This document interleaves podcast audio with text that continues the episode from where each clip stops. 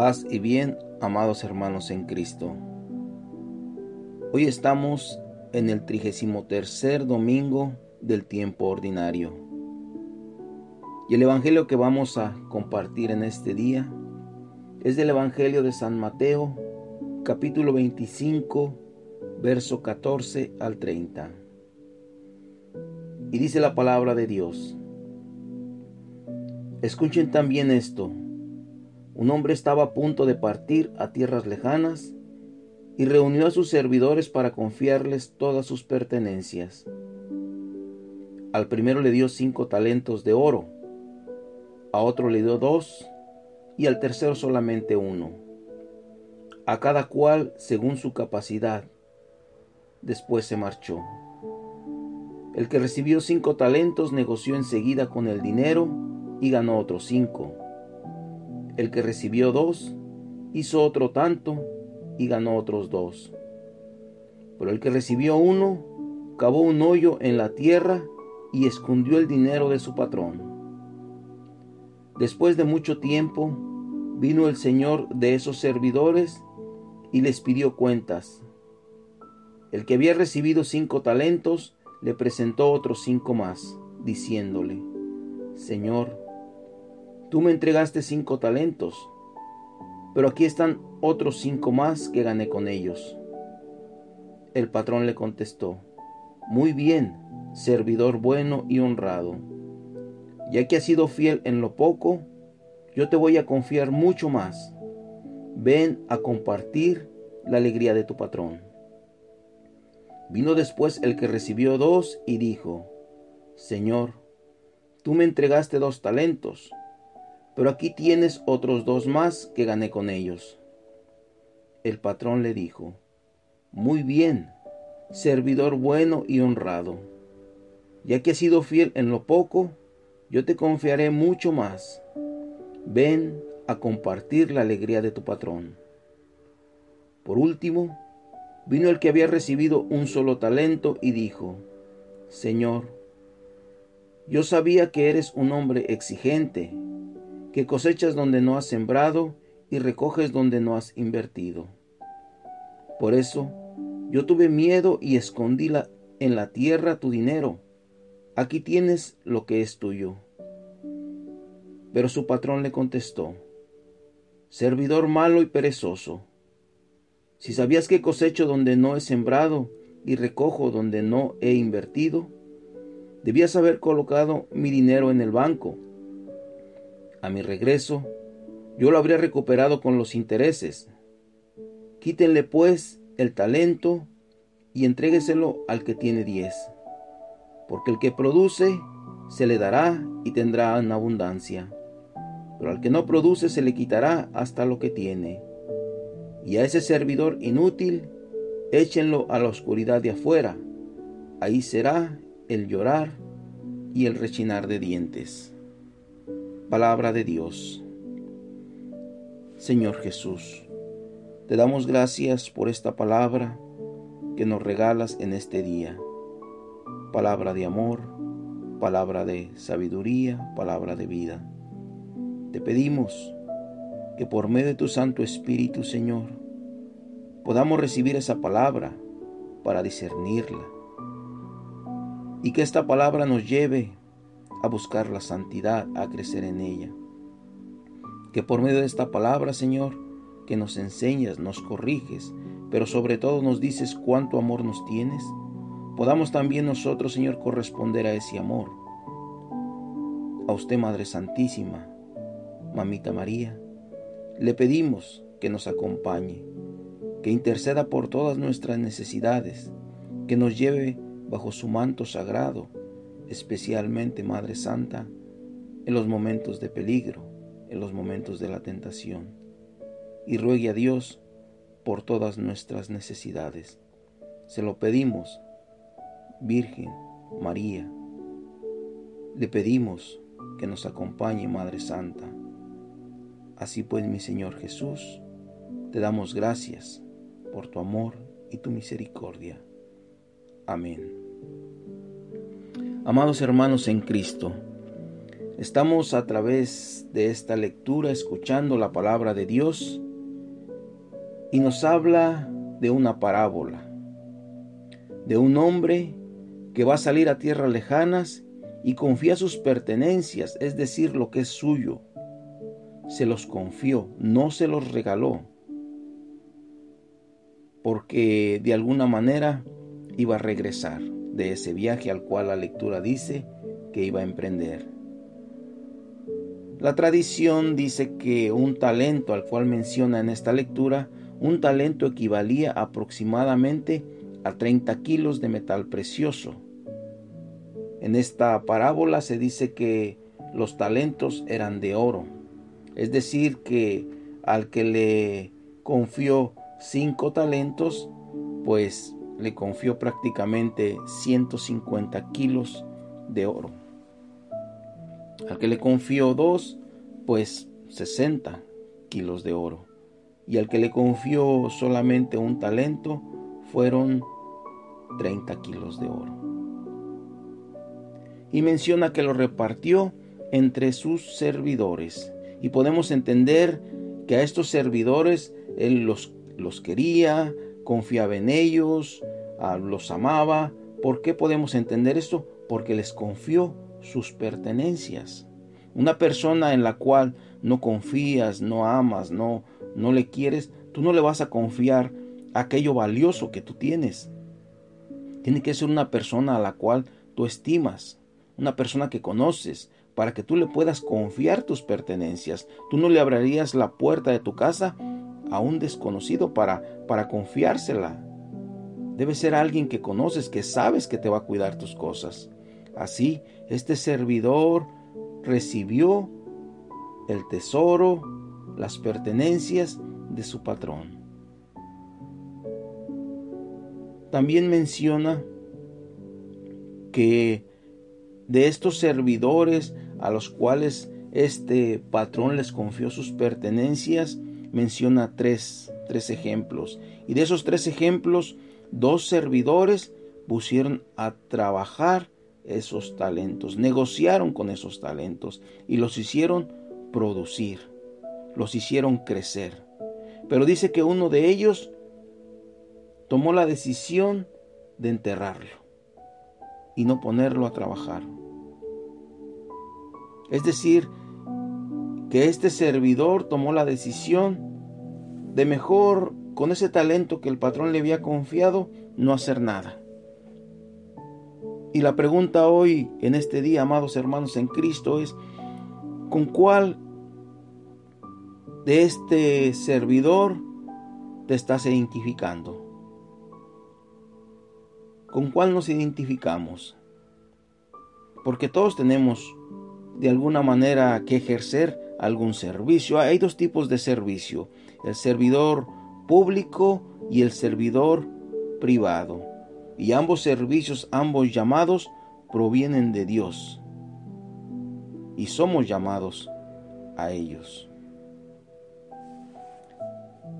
La palabra de Dios en el Evangelio de San Juan, capítulo 13, verso 4 y 5, dice la palabra de Dios.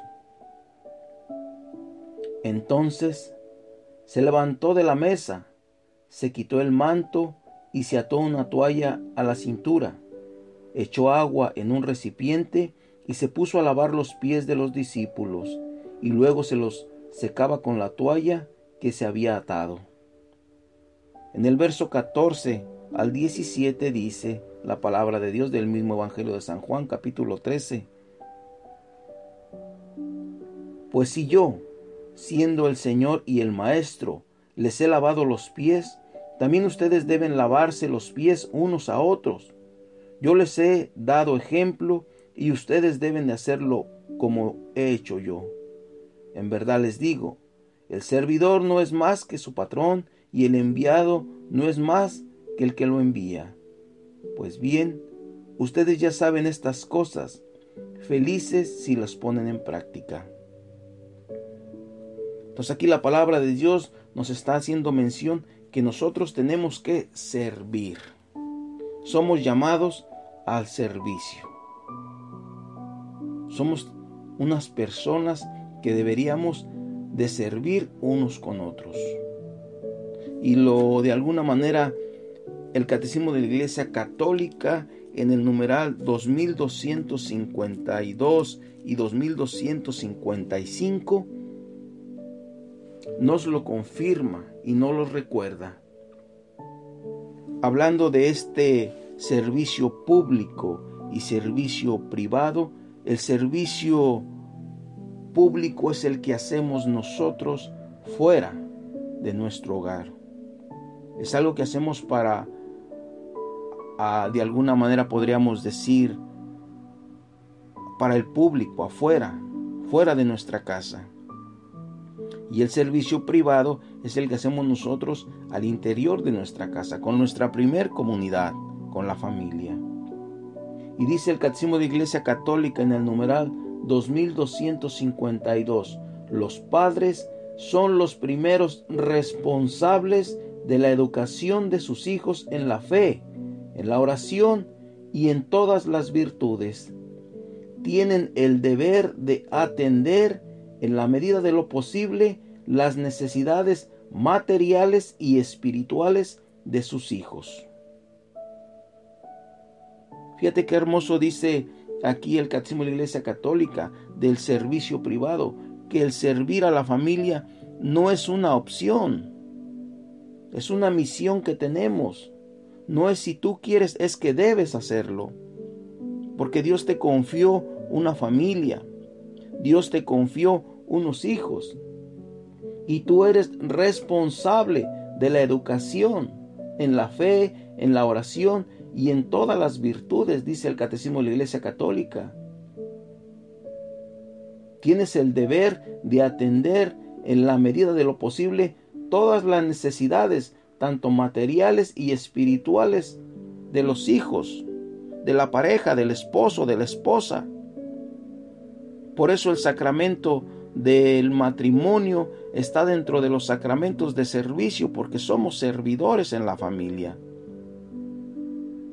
Somos personas que vamos a servir, no para que nos sirvan, sino somos servidores y ese servicio no es por imposición, es por amor. ¿Qué te lleva a dar ese servicio a tu pareja, a tus hijos? Es porque les amas. Porque les amas, les sirves. Porque les amas, no escatimas esfuerzos en servirles, en enseñarles. También en el numeral 2255 dice el Catecismo de la Iglesia Católica, el deber de los ciudadanos hablando en el servicio público, dice, repito, en el numeral 2255, el deber de los ciudadanos es cooperar con las autoridades civiles en la construcción de la sociedad en un espíritu de verdad, justicia, solidaridad y libertad. Es el deber de nosotros como ciudadanos cooperar con las autoridades civiles, es decir, ayudar a que esta sociedad cada día sea mejor para gloria de Dios. Hay muchas maneras en que nosotros podemos cooperar para que esta sociedad cada día sea mejor, para que esta sociedad cada día vaya mejorando no solamente es pedir, de qué manera nosotros pedimos, pero también nosotros de qué manera ayudamos a que este mundo cada día sea mejor. Entonces aquí podemos ver de alguna manera que nuestro Señor nos llamó, que así como Él lavó los pies a sus discípulos, así como Él sirvió, también somos nosotros llamados a servir él nos puso el ejemplo y lo dice el Evangelio. Así nosotros hemos recibido esos talentos para ponerlos al servicio de Dios por medio de los hermanos. Es importante que nosotros identifiquemos que tenemos talentos, que tenemos habilidades, para servir. Quiero compartir cinco puntos importantes que nos ayudan a cómo trabajar ese talento. Número uno, reconocer que Dios me creó, me dio la vida y que lo hizo con un propósito que tengo una misión en la vida. Repito, número uno, reconocer que Dios me creó, me dio la vida y que lo hizo con un propósito, que yo tengo una misión en la vida. Esto lo podemos de alguna manera corroborar a través del libro del profeta Jeremías, capítulo 1, verso 4 y 5, y dice, me llegó una palabra de Yahvé, antes de formarte en el seno de tu madre, ya te conocía. Antes de que tú nacieras, yo te consagré y te destiné a ser profeta de las naciones. Qué hermosa palabra nos regala aquí el Señor por medio del profeta Jeremías que dice, antes de formarte yo ya te conocía, yo te di la vida y te consagré y te destiné a ser profeta. Es decir, que cuando Dios nos formó y nos dio la vida, nos dio un destino, una misión. Aquí una pregunta que podríamos hacernos cada uno de nosotros y reconocer es primero de que venimos de Dios. Fuimos creados por Dios. Él nos dio la vida. Y esta pregunta que, que deberíamos hacernos entra el segundo punto que quiero compartir. Número dos, identificar cuál es tu misión, para qué Dios te dio la vida, cuál fue su propósito. Y la pregunta que decíamos es, ¿tú ya sabes cuál es tu misión en esta vida? ¿Tú ya sabes cuál es el propósito que tienes en esta vida? ¿Para qué Dios te dio la vida? Aquí Dios, eh, leíamos en el libro del profeta Jeremías, le dice, te consagré a ser profeta. Esa fue la misión de Jeremías, a ser profeta.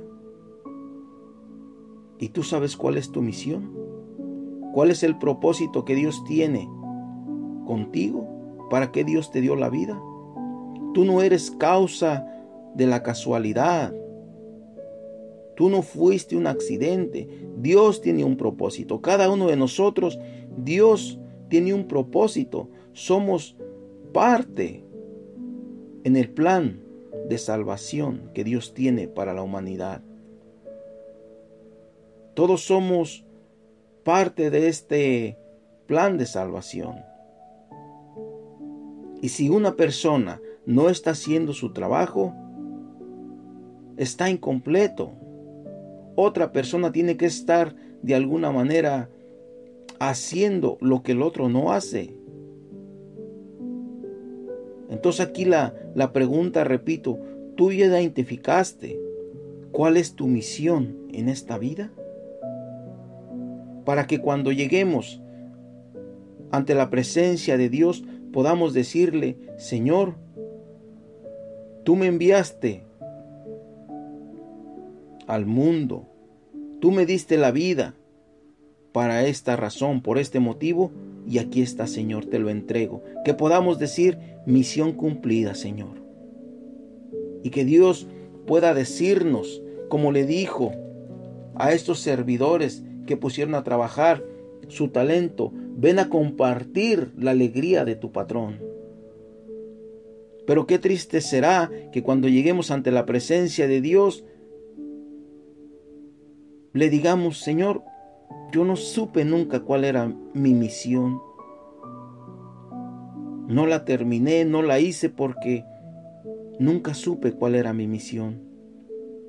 Estabas tan absorbido en tus quereres, en tu egoísmo, que nunca te diste el tiempo de pensar que tenías una misión en la vida y mucho menos de ejercerla. Si nunca supiste que, que tenías una misión, que fuiste creado por un motivo, pues mucho menos lo realizaste. Pensemos y pidámosle a Dios, si es que no lo sabes, Señor, ¿cuál fue tu propósito? ¿Para qué estoy yo aquí en la vida? ¿Qué parte en el plan de salvación? ¿Qué parte, qué trabajo tengo que hacer? ¿Cuál es mi labor dentro de este plan de salvación? Cada uno tenemos, repito, una misión que cumplir. Y para cumplir esa misión, tocamos el punto número 3. Así como a estos servidores Dios les prestó talentos, también a cada uno de nosotros nos prestó talentos y habilidades. Dice esta lectura que leímos de Mateo 25 en el verso 15 dice, al primero le dio cinco talentos de oro, a otro le dio dos y al tercero solamente uno. A cada cual según su capacidad. Todos tenemos habilidades, todos tenemos talentos para cumplir y realizar esa misión. Y dice, repito, al final del verso 15, a cada uno según su capacidad. A través del Evangelio de, de Dios, nosotros podemos ver claramente que si Dios nos dio una misión, si Dios nos dio un objetivo que tenemos, un propósito que cumplir, no es como diría un dicho que conocemos, no nos mandó a la guerra sin fusil, nos dio herramientas, habilidades, talentos para cumplir esa misión. Pero si no te has detenido a pensar cuál es tu misión, menos te vas a dar cuenta para realizar esa misión cuáles son tus talentos. Inclusive muchas veces vemos los talentos de otra persona, vemos sus habilidades y queremos tenerla. Decimos, quiero ser como él. Y nos obsesionamos y muchas veces hasta le envidiamos. Y ese mal pensamiento nos impide ver nuestras debilidades, nuestras habilidades. Pongo un ejemplo. A lo mejor una persona ve como otra persona tiene una habilidad muy grande. Por ejemplo, no sé, se me ocurre para cocinar. Y ve con qué destreza elabora platillos, inventa platillos con un con un sabor exquisito, algo delicioso. Y dice, yo quisiera ser como Él, poder cocinar así, tener esa habilidad, con esa rapidez. Pero yo no puedo, yo quisiera, y te obsesionas. Y claro, podemos pedirle a Dios que nos dé ese don. Y si es de Dios lo vamos a tener. Pero no nos damos cuenta, y esta persona no se da cuenta, que Él tiene una habilidad para dibujar. Y nunca se ha puesto a dibujar. Y nunca se ha tomado el tiempo de realizar un dibujo. Y si por alguna razón un día toma un lápiz y un papel y empieza a hacer este dibujo, se da cuenta que le quedó algo muy hermoso. O peor aún, a veces no se da cuenta hasta que llega alguien y le dice, qué bonito dibujaste. Esta persona estaba tan obsesionado, tan distraído, pensando en que quería ser como el cocinero, pero no se da cuenta que él tenía otra habilidad diferente. Así, puse solamente como ejemplo esta habilidad. Pero hablamos de los talentos no solamente en el ámbito exterior, sino talentos espirituales que Dios también nos da y nos presta para ejercer la misión.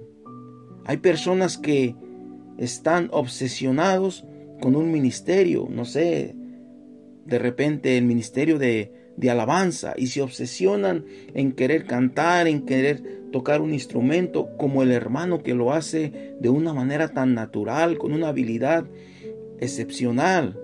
Y esta otra persona se obsesiona y practica y practica y aprende muy poco o a veces ni aprende.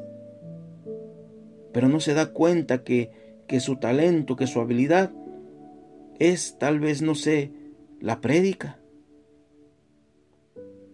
Y estamos distraídos. Entonces, es importante que nosotros identifiquemos cuáles son los talentos que Dios me ha prestado para poder llevar a cabo esa misión. Estemos en el ministerio correcto, tanto en la iglesia como afuera, en un trabajo en el cual podamos poner en práctica nuestros talentos, nuestras habilidades.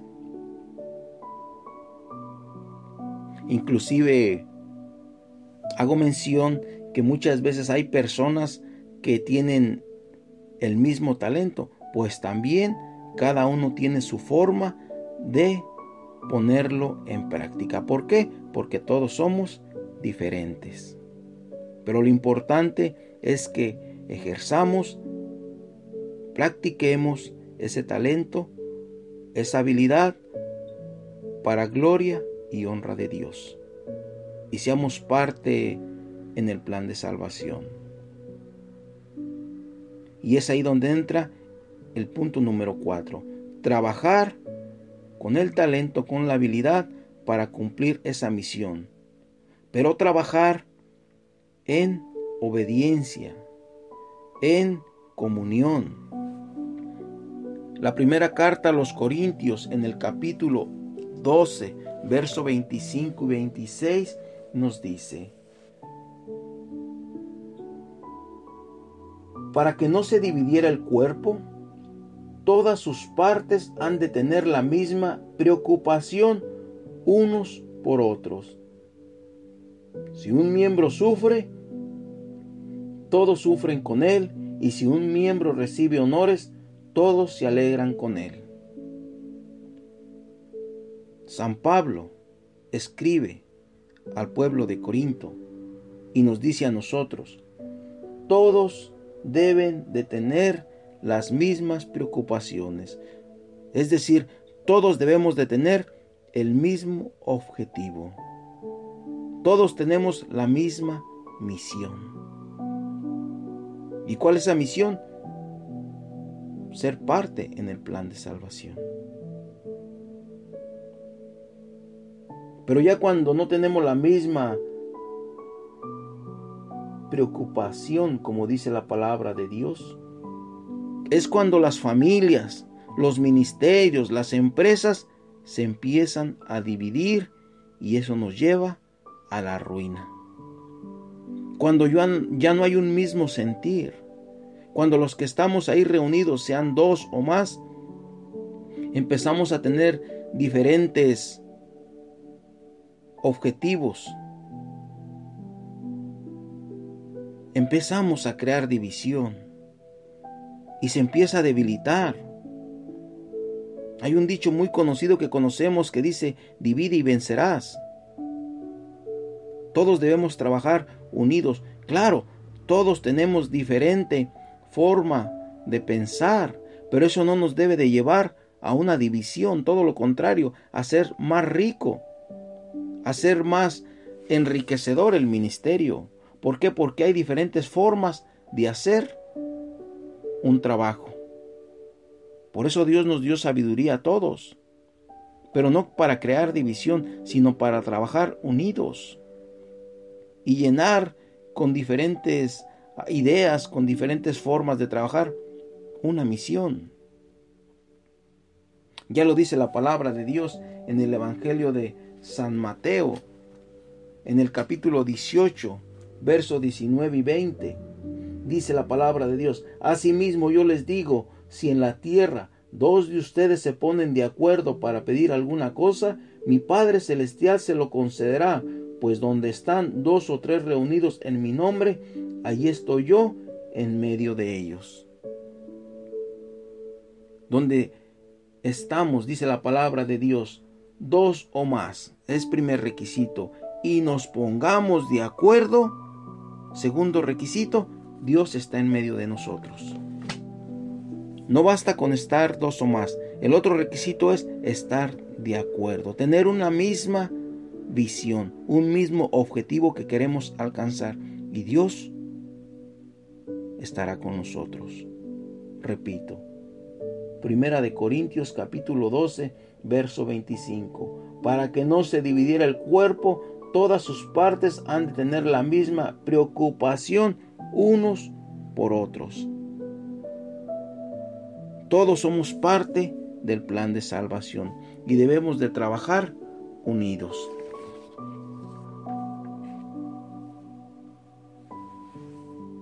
Las formas de trabajar para alcanzar y lograr esa misión pueden ir cambiando en nosotros por diferentes circunstancias. Por ejemplo, a cada día nos hacemos más adultos. Nuestras fuerzas van, me refiero a las fuerzas físicas, van disminuyendo. Tal vez por necesidad tuviste que cambiar a vivir a otra comunidad, a otro lugar, a otra ciudad. Es decir, las circunstancias pueden ir cambiando, pero tu misión no termina la vamos ejerciendo y trabajando de manera diferente, pero la misión no termina. Y el punto número 5 es que todo esto es y será para gloria de Dios. Todo el trabajo que realicemos para cumplir esa misión, para cumplir ese propósito, es y será para gloria de Dios, porque lo hacemos por Él, con Él y para Él y nosotros somos los bendecidos y los beneficiados cuando ejercemos esa misión. Claramente lo dice el libro de los Hechos de los Apóstoles en el capítulo 20, verso 35. Dice la palabra de Dios. Con este ejemplo les he enseñado claramente que deben trabajar duro para ayudar a los débiles Recuerden las palabras del Señor Jesús. Hay mayor felicidad en dar que en recibir. Repito, hay mayor felicidad en dar que en recibir. Dios nos quiere ver alegres, contentos, felices. Pues aquí está la clave. Hay mayor felicidad en dar que en recibir. Y todos somos parte de esa misión, de ese plan de salvación. Lo interesante es cómo lo estamos ejerciendo, cómo lo estamos llevando. Porque repito, todos somos somos llamados. Todos somos parte de ese de ese plan de salvación. Es un llamado que Dios nos da. Es un llamado que Dios nos hace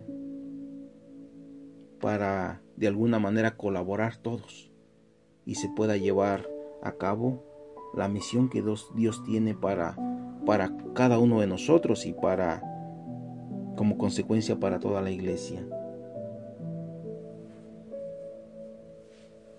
Porque al final del Evangelio que, que leímos dice claramente que al servidor perezoso, al servidor de alguna manera lo llama inútil, dice, échenlo afuera, ahí será el llorar y el rechinar de dientes. Nadie de nosotros quiere llegar a ese lugar. Apocalipsis, Apocalipsis 20, verso 12 y 13 y Romanos 2, 6 dice que seremos juzgados según nuestras obras, según lo que hacemos. Entonces Dios nos llama a ejercer esa misión, a poner a trabajar esos talentos. Y de alguna manera también a través del Evangelio se nos invita a que seamos parte activa en la iglesia, en la familia, en la comunidad. Que seamos también críticos constructivos. No digas es mejor si lo hacen, sino más bien digamos es mejor si lo hacemos. Que sea una crítica que ayude a mejorar el proyecto, el plan que tenemos o que estamos ejerciendo. Seamos parte parte activa. Así pues en, en esta en esta lectura el Señor nos invita a poner a poner a trabajar esos talentos, a poner a trabajar esos dones. Dicen que una historia que en una ocasión una persona se puso a mirar todo lo que estaba pasando en el mundo. Hambres, guerras, necesidades, pobreza, sufrimiento. Y miraba cómo, cómo había tanto dolor, tanta necesidad en el mundo entero. Y se puso a platicar con Dios. Y dentro de esa plática surgió el reclamo. Y le dijo a Dios, ¿por qué no haces nada? ¿Por qué tú que tienes, dices tener el poder para, para cambiar todo, para acabar con todo, para hacer tantas cosas, ¿por qué no has hecho nada para cambiar esta situación? Y le reclamó. Y dicen que Dios le contestó, ya lo hice, ya lo hice, te hice a ti. Así es, hermano. Dios ya hizo algo para cambiar la situación de este mundo. Te hizo a ti y te hizo a, a cada uno de nosotros. Me hizo a mí. Somos parte del cuerpo de Cristo. Somos parte de esta humanidad. ¿Estamos poniendo a trabajar ese talento o lo tenemos en el olvido o lo tenemos enterrado como ese servidor. Si ya identificaste el talento, si ya identificaste tu misión, la estás trabajando, si ya lo estás haciendo, alabado sea Dios, persevera. Pero si no, hoy es el día que Dios nos invita a trabajar, a iniciar ese trabajo. Y como dice la palabra de Dios, es para tu bien. Porque hay más alegría en el dar que en el recibir. Con tu ayuda puedes y debes hacer la diferencia, ya sea en el servicio público o privado. No hay ayuda pequeña, pero todos tenemos que colaborar en cambiar el mundo, en cambiar la sociedad. El mundo se está derrumbando a pedazos y nos quedamos cruzados de brazos. Dicen que la vida no tiene control remoto, tienes que pararte y cambiarle. Seamos parte activa.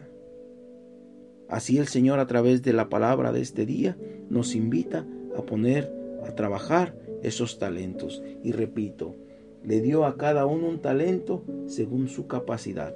Todos tenemos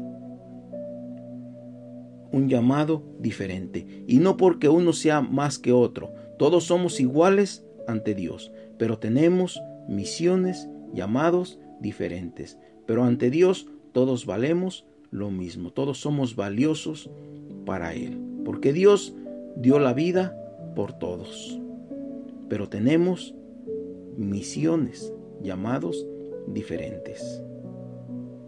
Concluyo con esta cita que está en la exhortación apostólica del Papa Francisco, la alegría del Evangelio, y dice en el número 9, por eso, quien quiera vivir con dignidad y plenitud, no tiene otro camino más que reconocer al otro y buscar su bien. Fíjense qué hermoso dice aquí. Por eso quien quiera vivir con dignidad y plenitud, no tiene otro camino más que reconocer al otro y buscar su bien. Si tú quieres vivir con dignidad y tener una vida plena, busca el bienestar de tu prójimo. De esta manera, el Papa Francisco nos recuerda lo que leímos en los Hechos de los Apóstoles. Hay más alegría en el dar que en el recibir. Y lo podemos comprobar. Y tal vez ya lo hemos vivido. Cuando ayudamos a una persona de alguna manera, dándole un plato de comida, ayudándolo en un trabajo que está realizando, a ayudarle en nuestros trabajos, le enseñamos a alguien, a una persona nueva, cómo hacer ese trabajo, ¿no sentimos alegría en nuestro corazón? ¿No sentimos un gozo de saber que hicimos algo para esta persona? Entonces el Señor nos invita a que seamos de alguna manera parte activa en, esta, en este plan de salvación. Que no nos quedemos sentados viendo cómo trabajan. Que desde adentro podamos mirar cómo estamos trabajando.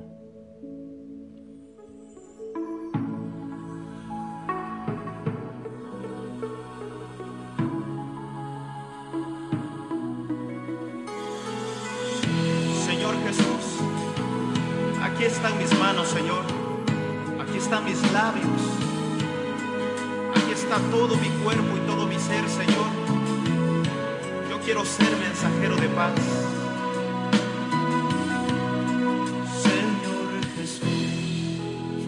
Quiero ser mensajero de paz.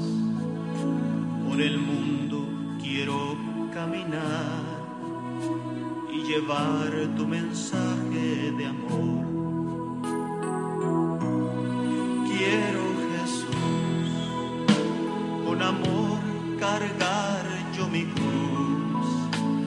Seguir tus pasos, Señor y morir junto a ti por amor. Quiero, Señor, como estrella en el cielo brillar, con tu luz alumbrar, mi Señor, a esa gente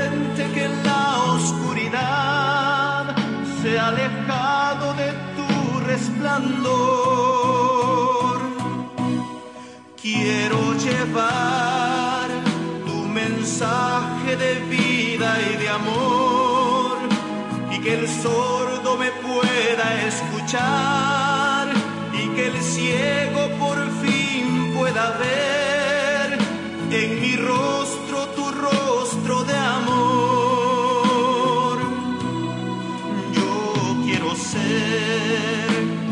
ser mensajero de paz.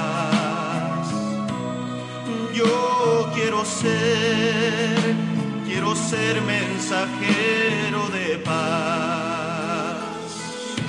Señor Jesús, llévame a donde tú quieras, Señor. Quiero predicar tu palabra y traer esas gentes que viven en la oscuridad a los pies de tu cruz.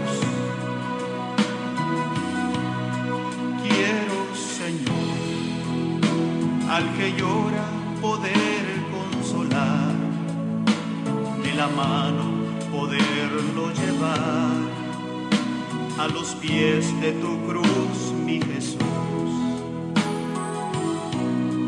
Con tu bondad, al hambriento darle de comer, al sediento darle de beber, de tu fuente de vida y de luz. Quiero, Señor, como estrella en el cielo brillar, alumbrar con tu luz, mi Señor, a esa gente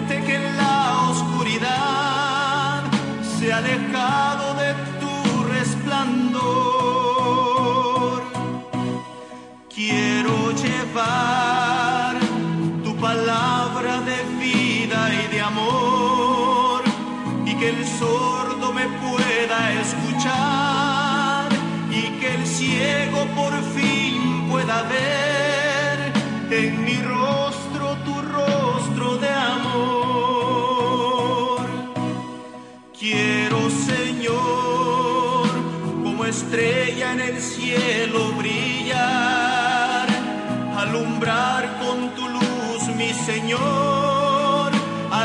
gente que en la oscuridad se ha dejado de tu resplandor.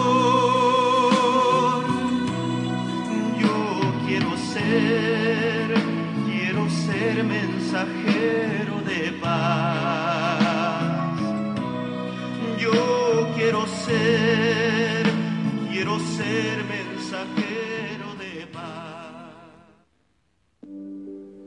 Así pues, mi Señor Jesús, te damos gracias por este llamado que nos haces.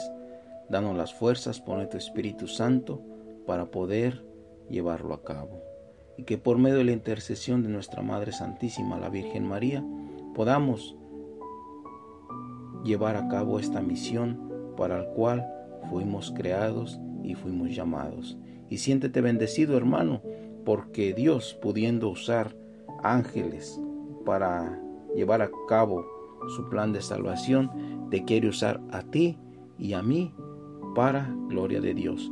Con nuestras debilidades, con nuestros uh, pecados, Dios nos purifica y nos llama para llevar a cabo esa misión. Que Dios nos bendiga a todos. Paz y bien, amados hermanos en Cristo.